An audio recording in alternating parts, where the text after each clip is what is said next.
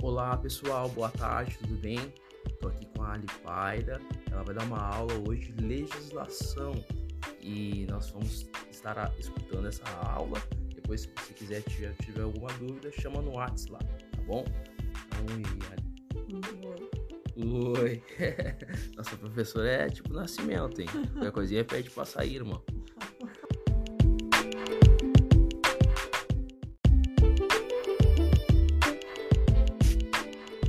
Os sujeitos do processo. Artigo 70 do CPC.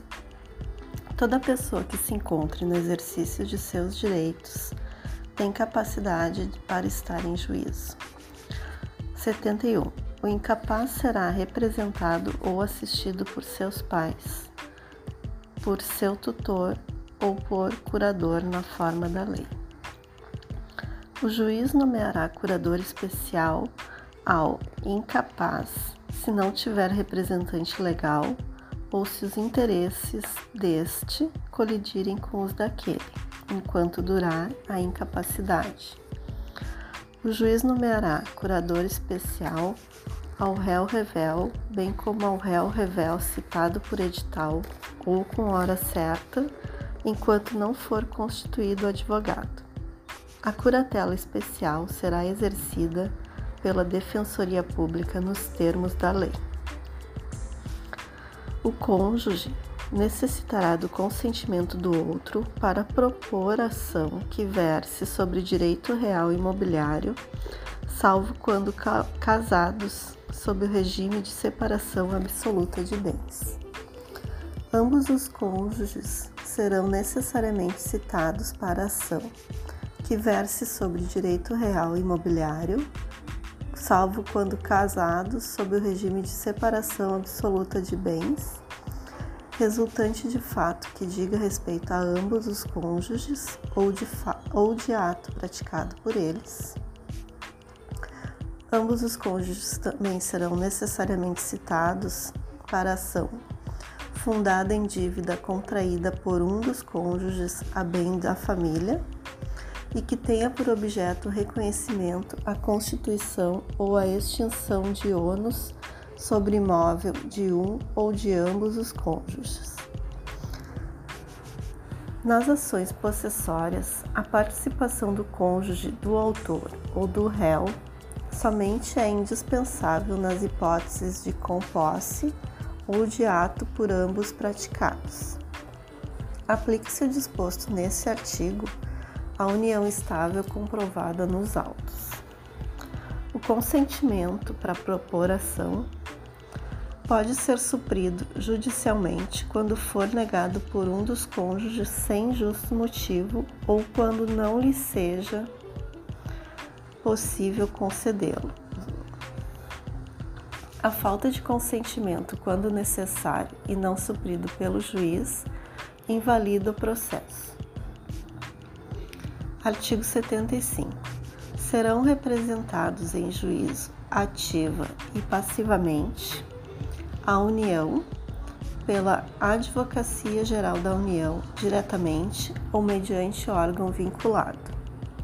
O Estado, Distrito Federal, por seus procuradores. O município, por seu prefeito ou procurador. A autarquia e a Fundação de Direito Público por quem a lei, a lei do ente federado designar. A massa falida pelo administrador judicial. A herança jacente ou vacante por seu curador. O espólio pelo inventariante. A pessoa jurídica por quem os respectivos atos constitutivos designarem ou, não havendo essa designação, por seus diretores a sociedade e a associação irregulares e outros entes organizados sem personalidade jurídica, pela quem, pela pessoa a quem couber a administração de seus bens.